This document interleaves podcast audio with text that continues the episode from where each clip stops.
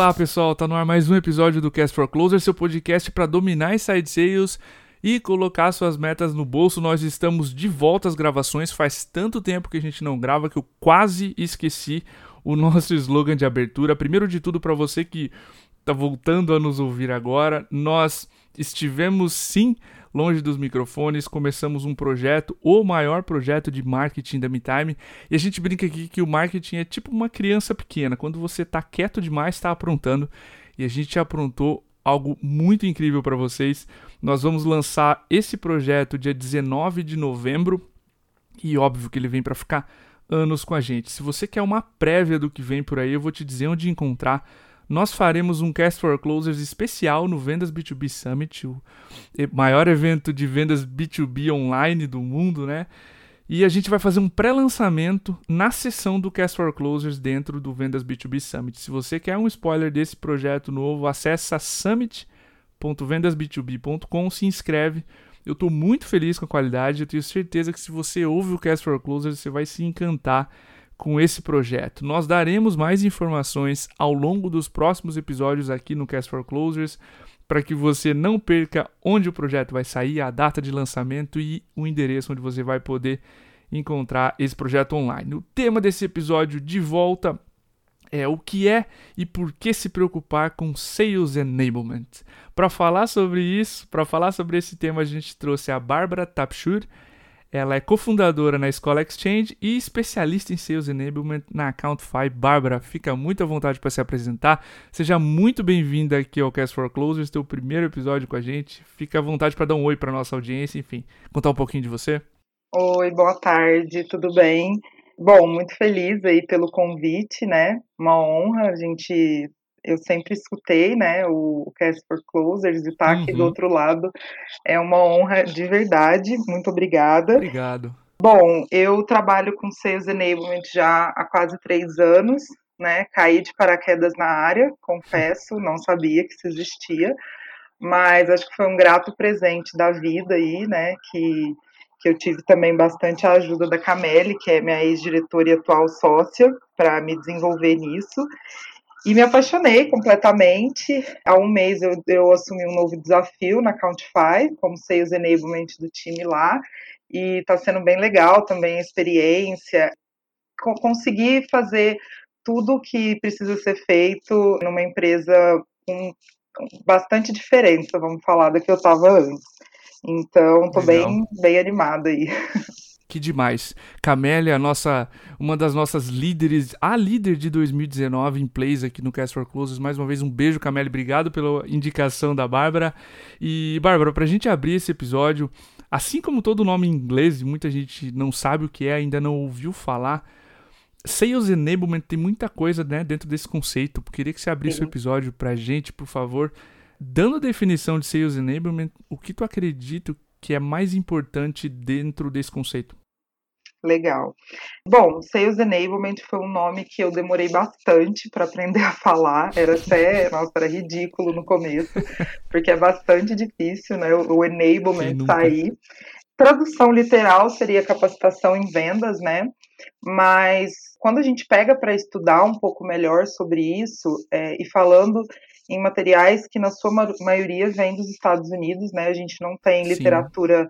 brasileira, não tem muita coisa a gente fala de Sales Enablement não ser exatamente uma função, mas sim um ecossistema, né?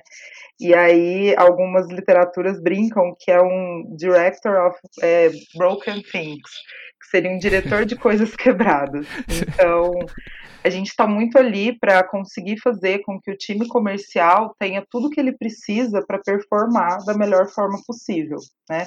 Então, Exato e aí, falando de ecossistema, a gente tem vários pontos que a gente consegue trabalhar.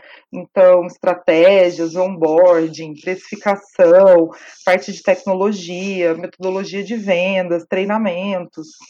Vai depender muito do, do momento que o time e a empresa estão. Né? Não existe uma regra. Né? Sales enablement ah, é igual para todo mundo. O que você fizer aqui, você tem que fazer ali exatamente igual é uma, uma função, vamos falar assim, que eles, eles falam que não é uma função, mas enfim, que fica muito junto com o diretor de vendas, né? Então é como se fosse Perfeito. um braço direito ali para conseguir tra trazer e ajudar com os melhores insights e, e levar para o time operacional tudo que é decidido e, precisar, e precisa ser colocado em execução. Bárbara, sensacional esse ponto que tu trouxe, Director of Broken Things, e a gente costuma olhar para Sales Enablement e se tu procura, a literatura fala muito dos primeiros meses e com certeza tu vai trazer alguns aspectos de Sales Enablement para toda a trajetória, né, dos vendedores. Sim. Eu gostaria que tu que tu avançasse agora, Bárbara, e entrasse nos pilares. Eu sei que tu tem uma estrutura, tu gosta de tratá-los separadamente. Sim. Conta para mim, dentro de Sales Enablement, quais os pilares mais importantes dentro desse ecossistema, já que a gente está falando assim? Tá, legal. Bom, a gente costuma separar em três principais pilares, né? Vamos falar, são uhum. uh, uma visão mais macro, e aí ali dentro a gente consegue separar no micro. O primeiro deles é tecnologia, né? Então, a gente consegue ter insights e avaliar quais, quais são as, as ferramentas necessárias para o time naquele momento, né? Então, por exemplo, ah, um discador vai trazer mais produtividade, uh, uma ferramenta de feedback, né? enfim, melhoria de CRM, coisas nesse, nesse quesito. Então, Sales Enablement está muito ligado a isso. Na minha experiência anterior, é, depois que se formou um time de operações, essa parte ficou bastante com eles também, e aí a gente cuidava mais da implementação dentro do time comercial, com treinamentos, compliance, para ver se estava sendo bem utilizado da maneira que foi desenhado para ser feito. E caso não, as mudanças que seriam necessárias. Então, a gente está bastante envolvido com essa parte de tecnologia. Uh, a parte de processos, então eu até fiz agora há pouco um curso de design de processos, foi bem legal, é um curso curto, né? Mas que traz muitos insights de como desenhar da melhor forma e como o mercado busca a questão de processos, né? E e quando a gente fala em time comercial, a gente tem diferentes processos e diferentes times, células, né? A gente tem muitas vezes SDR, BDR, Account Executive, às vezes tem diferença de hunter, de closer e de farmer, inbound e outbound, então são, são diferentes nuances que precisam estar muito bem detalhadas para o próprio time, né? É onde aquele lead fica com o SDR, né? Quando a responsabilidade passa para o executivo de vendas, para isso ter muito claro, né? Até para a gente não criar é, aquele costume de, de ter algum tipo de rivalidade ou algum tipo de problema entre o SDR e o closer. Quando a gente tem o, o processo muito bem desenhado e executado, a gente consegue minimizar os problemas de comunicação, né? Então, isso é muito importante também. E por último, pessoas. E aí, quando a gente fala de pessoas, a gente já engloba aí uma questão também de onboarding, de treinamento, de feedback com o time para entender como estão os processos, como que está o clima, a gente tenta entender um pouco dessa questão também, e uma parte extremamente importante que é o processo de contratação. Sim. Então, hoje eu já, já participei do processo de mais de 100 vendedores, né, da contratação. Acabei me apaixonando. Eu falo que é o meu pezinho no RH, porque a gente aplicou bastante, aprendeu a aplicar o Sales Acceleration Formula, que é o livro Sim. que fala sobre contratação de vendedores. E, e para mim hoje já é uma coisa bastante natural, eu gosto muito, e a gente consegue extrair os melhores talentos a partir de uma metodologia bem desenhada para o time, né, para trazer os melhores vendedores. Ótimo tu mencionar esses três pontos, pessoas, processos e tecnologia. É normalmente como a gente é, ataca os problemas, né, por três frentes diferentes e tanta coisa para para cuidar dentro de cada uma dessas frentes. Eu queria contar um exemplo aqui, Bárbara. Claro. Tava lembrando do episódio do no, número 92 com Rafael Faria, hoje diretor de vendas global na Rock Content. Quando a gente conheceu o Rafael na visita à Rock, ele era vendedor. E uma das coisas mais marcantes que ele disse foi: por 10 meses eu bati a meta dentro do processo. Fiquei extremamente confiante, saí do processo no 11 primeiro perdi a meta, voltei no 12 mês e bati a meta de novo. Quanto mais madura, isso exemplifica que quanto mais madura a empresa, mais evoluído é o processo. Eu brinco Sim. em palestra, em curso, assim, que é, o processo, tudo, tudo isso que a gente falou de Sales Enablement é como se fosse o DNA, a forma mais evoluída que a empresa encontrou naqueles anos de fazer a sua venda. E quanto mais a empresa presta atenção nisso, quanto mais ela itera e, e volta ao processo e mede e faz o ciclo né, de melhoria em Sales Enablement, mais resultado vem. Esse é um, esse é um, um exemplo claro de alguém que passou de vendedor para hoje diretor de vendas. Rafael, se você estiver ouvindo esse episódio, mais uma vez parabéns pela tua carreira. Eu já te disse isso pessoalmente mil vezes, mas isso reforça o quanto uma, uma organização forte consegue fazer com que esses talentos subam e empodere, né, capacite todo o time. Sim, e é importante lembrar que o processo a gente tem que tomar muito cuidado para ele não ser completamente top-down, né? Porque por mais que, sim, que a liderança sim. entenda muito de estratégia, quem está lá no dia a dia é quem sabe se o negócio está dando certo ou não, né? E, e pode uhum. dar esses feedbacks. Tem um livro que ele fala também sobre a maturidade do processo, né? Então, qual é o melhor momento para você testar novos processos? Quando a gente está expandindo um time, é muito difícil, né? Você tem vendedores muito, muito novos, que talvez que não necessariamente conhecem o produto muito bem, que estão aprendendo ali, né? Estão naquela curva uhum. de aprendizagem. Normalmente esse não é o melhor momento para que testes sejam feitos. E aí depois a gente tem um, um período que o time já tem uma, uma experiência um pouco maior, né? Já é um time com uma rodagem ali melhor, e aí a gente consegue manter o ambiente controlado para experiências, Sim. processos repetíveis, com resultados previsíveis. Porque o problema da gente testar demais é isso ferrar com a meta. E aí a gente a gente causa muitos problemas ali dentro do time, né? Que é a fadiga da equipe, perda de confiança, falta de clareza, incapacidade de execução, sim, sim. perda de motivação comissionamento, que é algo extremamente importante, né? O time de vendas Exato. gosta de, de vender, de ganhar dinheiro, de ter a comissão. Então, eu falo muito que o Sales Enablement ele tem que ter, ser visto muito como um gestor de projetos.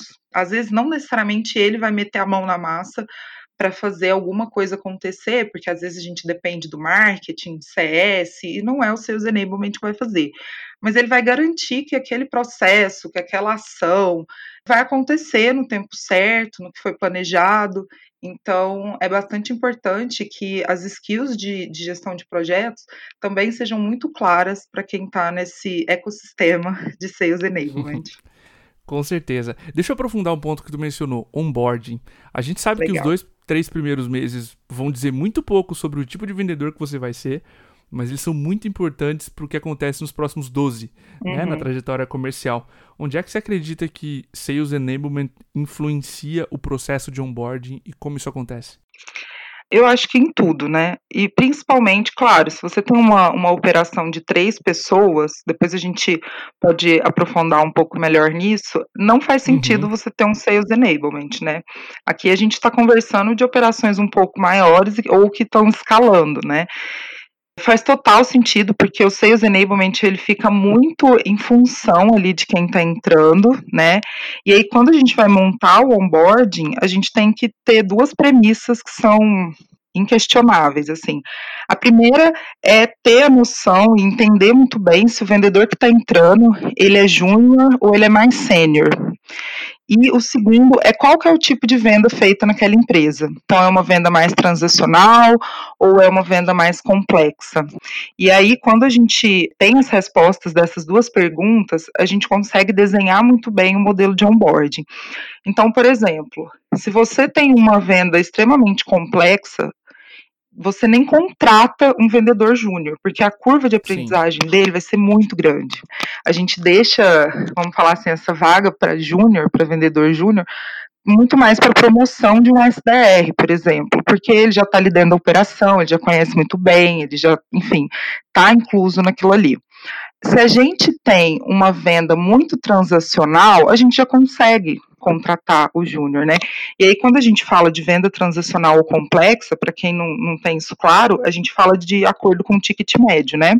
Então, a Sim. venda transacional, ela é uma venda de ticket médio menor, uma venda mais rápida, que não tem tanta complexidade, e a venda complexa já é um ticket médio mais alto, um ciclo de vendas maior, envolve vários decisores. Então, a gente precisa muito entender qual que é o nosso cenário para conseguir traçar esse onboarding, né, da melhor maneira. Sim. E aí, dentro do onboarding, eu costumo separar também em alguns pilares. Adoro fazer uma lista, repare. e aí, dentro de onboarding, como que normalmente eu separo, né?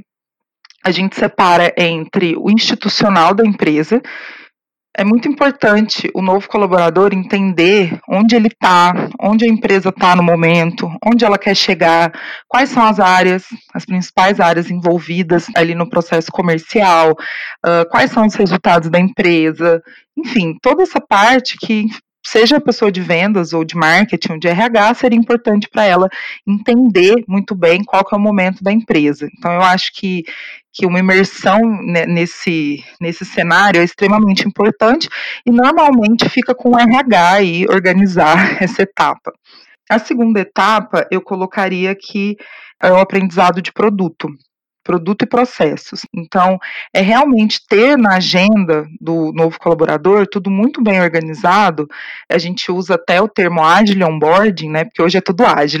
Então, a gente adotou esse nome também, né, no mercado de, de quem faz onboarding, que é você ter ali como se fosse um daily scrum, todo dia com esse novo colaborador para entender uhum. se ele conseguiu cumprir a agenda, se ficou alguma coisa para trás, se tem dúvidas, para andar junto com ele nessa caminhada de desenvolvimento e aprendizado. Então a gente passa pela, pela parte de produto, né, produto e processo, entra em todas as ferramentas, todos os meios de comunicação, vai ali desde a assinatura do e-mail até coisas mais complexas do CRM, produto, né? Normalmente é, as empresas utilizam bastante a ajuda do time de implantação, né? A gente falando de tecnologia, porque é um time que está ali todo dia, toda hora fazendo isso, e eles atendem diversos segmentos e clientes de uma forma completamente diferente. Então, ter a ajuda deles nisso é muito enriquecedora. E aí, por último, é, a gente falaria do pilar técnicas de vendas, que aí é ele realmente entender qual que é o cenário ali daquele cliente, se é um cliente mais enterprise, desde questão de postura, né, de voz, gatilhos mentais, até, ai, qual metodologia vai usar? Vai ser Challenger? Vai ser Spin Selling? Eles terem isso nas mãos, não necessariamente que ele, ai, você tem que usar só isso e seguir só isso e você vira um robô. Mas não, eles terem insumos para entender o cenário do cliente, o que, que eles vão utilizar, qual que vai ser a melhor abordagem naquele cenário e, e, poder fazer uma venda cada vez mais consultiva e melhor, né? Para a gente não ter o famoso churn que depois estoura aí na nossa mão. Exatamente. Dos pontos que tu destacou, eu sempre gosto de, de olhar para a visão, claro, sim, é importantíssimo saber o produto, a empresa, onde ela tá, para onde ela vai, para quem ela vende, etc. Mas ter a visão do cliente, né? Saber responder. Sim. Se o cliente acorda, põe os dois pés no chão, vai, liga o computador, o que, que acontece depois? Quando o vendedor consegue narrar essa venda, essa jornada, os problemas, as dores, as coisas ficam muito mais fáceis. Tu é... mencionou. Oi, ah, por favor. Desculpa. Não, é porque eu ia citar que às vezes a gente tem, a gente tem vendedores que mudam de cenários muito muito diferentes, né? Então, por exemplo, Sim. às vezes você está vendendo um software de, de, RH e aí você vai vender contabilidade. O que, que esse cara sabe de contabilidade? Nada. Então, a gente precisa entender também que a gente precisa montar Sales Enablement, montar no playbook de vendas materiais bem introdutórios, como se fosse assim, estou explicando para minha mãe, para minha prima, que nunca Sim. ouviu falar. Tem gente que está em vendas em outro segmento que também nunca ouviu falar daquilo. A gente tem que ter muito esse cuidado também de construir construir é, materiais bem introdutórios. Perfeito. Tu pincelou um pouco da, de quando se preocupar, né? Qual o tamanho de uma empresa já está parte claro. Eu queria focar em outro assunto agora, que são uhum. métricas. Uhum. Como é que a gente sabe, por indicadores ou por métricas, que Sales Enablement está funcionando? Quais as métricas mais importantes desse ecossistema aí de Sales Enablement, na tua opinião? Tá. Bom, eu acho que é uma coisa que muita gente me pergunta, né? Fala, ah, e aí, você faz uhum. métrica de tudo? Eu falei, olha, gente, se alguém conseguir descobrir como que se faz uma métrica de rapport de um SDR que faz 80 ligações por dia, me conta, porque assim, não, não, sei, não dá, é muita ligação para a gente entender isso, né? Então, quando a gente fala de métricas de Sales Enablement, a gente tem três focos principais, né? Que são as conversões do time, então a gente vai entender onde está o maior gargalo e trabalhar em cima disso com treinamento, seja de produto, de técnica de venda, enfim, do que for necessário. E aí, quando a gente fala nessas métricas, eu gosto muito de planilhas. Eu acho que fica mais tangível as Sim. coisas, né? Então, por exemplo, eu sempre uso uma planilha de coaching, que, enfim, uma, a gente. Eu acho que a gente até pegou uma da MeTime uma vez e foi dando uma adaptada. É, acho que a gente pegou uma que vocês divulgaram e aí a gente foi adaptando para o nosso cenário, né? E ali eu consigo avaliar semana a semana o desempenho do vendedor, a gente faz coaching da ligação dele e tenta entender qual que é o processo dele, quais são os três pontos de melhoria, porque também às vezes a ligação tá bem cagada, mas se eu passar seis pontos Sim. de melhoria, a pessoa não vai melhorar nenhum, né? Então é importante a gente ir com cuidado nisso. Então eu uso eu uso planilhas nesse sentido para entender a melhoria e as conversões. Reportes com precisão do CRM, é muito importante isso, ter um CRM que te traga insights e números o mais correto possível, né? E aí, algumas empresas a gente tem a figura do Sales Ops, mas depende, né? Não necessariamente Perfeito. é uma figura obrigatória. E aí, por último, eu acho que seria medir esses experimentos, para entender se realmente está funcionando, esses projetos que estão sendo feitos, se não está, o que, que tem que voltar atrás. E aí a gente consegue, eu acho que o principal, assim, do Sales Enablement é o resultado do ramp-up porque os outros são vários conjuntos, a pessoa às vezes está ali na empresa há muito tempo, já tem um know-how que o resultado dela, o Sales Enablement vai influenciar bem menos do que no, de um cara que já que acabou de entrar. Faz sentido esse ponto. Então, a gente vai olhar principalmente para conversões, vai olhar o CRM e pelo que tu mencionou, especialmente nos primeiros meses, no primeiro, nos resultados do onboarding e no ramp-up, né? Quanto, quantos Isso. por cento da meta cheia a pessoa já consegue fazer? Algo Isso. nesse sentido? Isso. É, eu tenho uma planilha de acompanhamento, né? E a gente traça as metas de acordo com. Eu acho que cada empresa também não tem uma regra, cada empresa vai adotar aí o que fizer mais sentido, mas hoje na Countify a gente está adotando, por exemplo, 50% no primeiro mês, né? No, aliás, o primeiro mês fica é, em treinamento e prospecção, uhum. enfim. No primeiro mês, trabalhando efetivamente, atendendo o cliente, ele tem 50% da meta, no segundo mês 80% e no terceiro mês 100%. A partir disso, a meta dele vai ser sempre 100%. Só que no primeiro quarto a gente consegue colocar uma média aí de. Aí vai da empresa, né? Pode ser 70%, por exemplo, para que o, o, vendedor entre em plano de ação. Então, se ele uhum. fizer menos de 70%, ele está passível de demissão. Aí vai da escolha aí do líder e de como a empresa prefere adotar isso. Entre 70% e 90%, ele entra em plano de ação com Sales Enablement, mais treinamento, mais acompanhamento, mais coaching, mais acompanhamento de como está sendo feito proposta, né, esse tipo de coisa.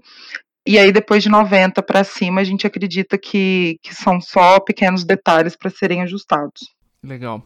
Bárbara, para a gente finalizar, a gente pincelou esse assunto, né, de quando iniciar Sales Enablement, quando se preocupar com isso.